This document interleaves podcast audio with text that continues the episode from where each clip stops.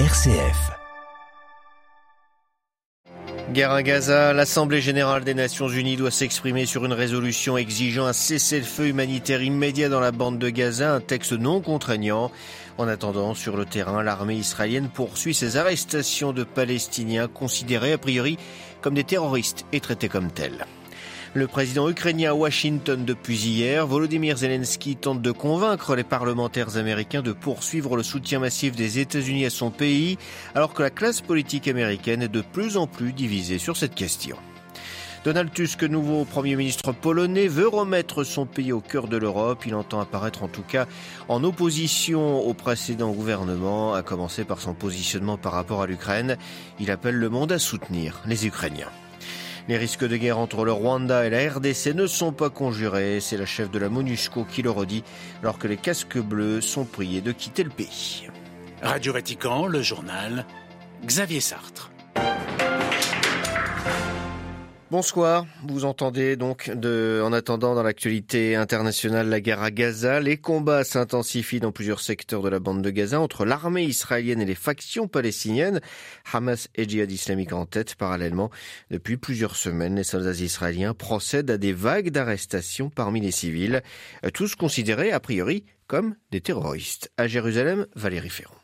Outre les bombardements israéliens qui font chaque jour des centaines de morts et des milliers de blessés, en majorité parmi les enfants et les femmes, les populations civiles palestiniennes font face désormais aux attaques directes des soldats israéliens qui assiègent des immeubles, laissant les habitants sans eau ni nourriture pendant plusieurs jours. Avant de donner l'assaut, les soldats expulsent des familles de chez elles manu militari ou ordonnent à tous, y compris les femmes, de se déshabiller avant de sortir un par un. L'armée israélienne a publié plus plusieurs photos de centaines d'hommes en caleçon regroupés en pleine rue avant d'être relâchés ou emmenés vers des destinations inconnues. Parmi les centaines de ces civils emmenés, on compte des dizaines de membres de la presse et du corps médical. Ces arrestations de chirurgiens et d'infirmiers affaiblissent encore plus un système de santé déjà dans une position désespérée. L'armée israélienne poursuivant ses bombardements, ses sièges et ses prises d'assaut des hôpitaux, en particulier dans le nord de la bande de Gaza. Jérusalem, Valérie Ferron, Radio Vatican.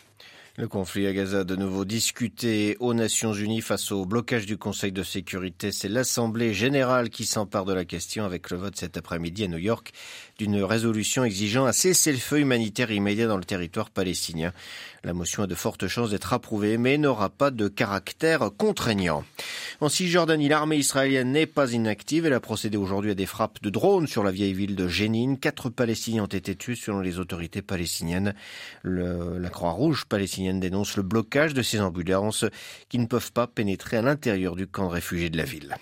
Autre plainte envers les forces israéliennes, celle de l'Organisation mondiale de la santé. L'OMS dénonce le contrôle que des soldats israéliens ont effectué samedi à l'un de ses convois médicaux dans la bande de Gaza et qui aurait, selon l'organisation internationale, coûté la vie à l'un des blessés. C'est la troisième fois que Volodymyr Zelensky est en visite aux États-Unis depuis l'invasion de son pays par la Russie. Le président ukrainien est à Washington depuis hier pour plaider sa cause et obtenir de son plus gros fournisseur d'armes le maintien de son soutien. Or, les Américains sont de plus en plus divisés sur l'opportunité de le demeurer, en tout cas de manière aussi massive, d'où la visite Jean-Benoît Harel cet après-midi du chef de l'État ukrainien au Sénat.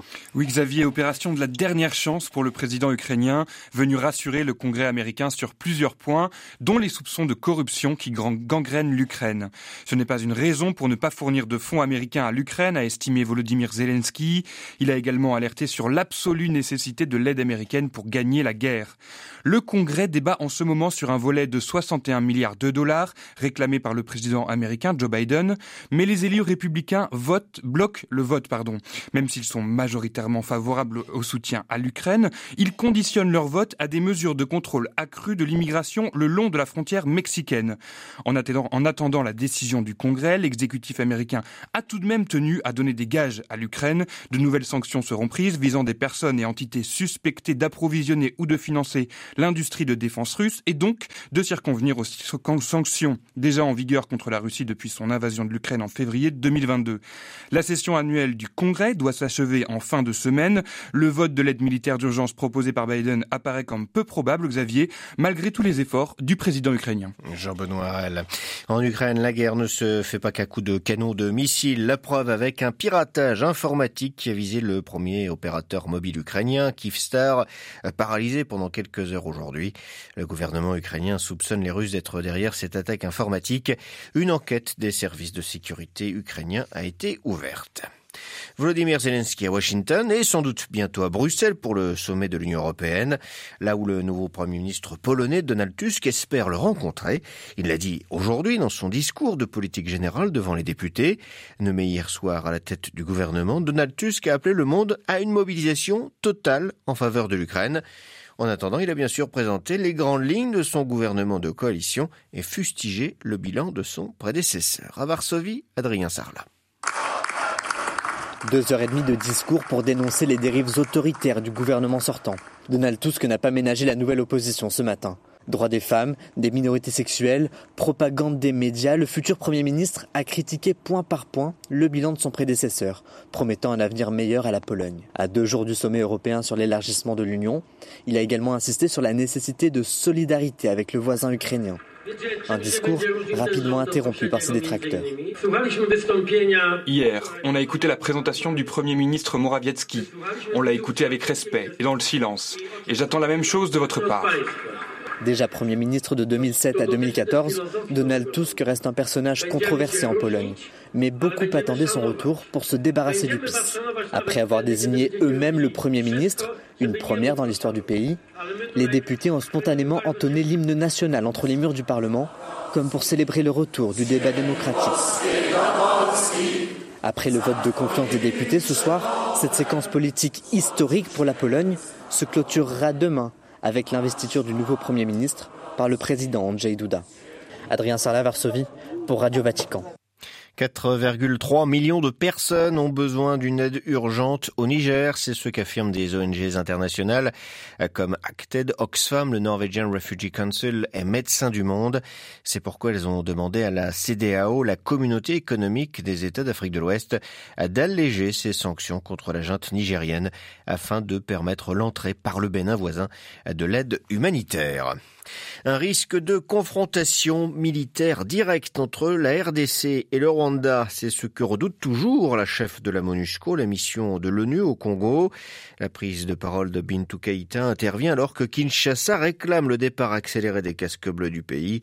La République démocratique du Congo accuse le Rwanda de soutenir les rebelles du M23 et ce depuis 2021. À Kinshasa, les précisions de Pascal Moulécois. C'est un constat malheureux que Bintou Keïta, la chef de la MONUSCO, a rapporté au Conseil de sécurité des Nations Unies. Ces dernières semaines, la situation s'est encore détériorée dans la province du Nord Kivu où les rebelles du M23 contrôlent deux des six territoires proches du chef-lieu, Goma. Les tensions régionales entre la RDC et les Rwanda pourraient également entraîner les Burundi, a-t-elle indiqué. L'exacerbation des tensions régionales et des violences intervient alors que Kinshasa a réclamé un retrait accéléré de quelques 14 000 casques bleus à partir de la fin de l'année. Les conseils de sécurité des Nations Unies insistent pour un retrait graduel et responsable et sans laisser des vides sécuritaires, notamment dans les Nord Kivu et l'Ituri, où les violences ont fait dépasser plus d'un million d'habitants en dix mois. Un retrait voulu par Kinshasa mais critiqué par une partie de la société civile qui estime que les forces de sécurité du pays ne sont pas encore en mesure d'assurer la protection efficiente des civils dans les zones en conflit. Pour l'opposition, ce départ est précipité par un pouvoir qui veut se débarrasser d'un témoin gênant des violations des droits de l'homme. Pascal Moulegua, Kinshasa, RFI pour Radio Vatican. Concernant le Rwanda, les électeurs sont appelés aux urnes le 15 juillet 2024 pour élire le prochain président. Le chef de l'État sortant, Paul Kagame, est candidat à sa succession. Il brigue un quatrième mandat. Les Rwandais liront également à cette occasion leurs députés, annonce faite aujourd'hui par la commission électorale.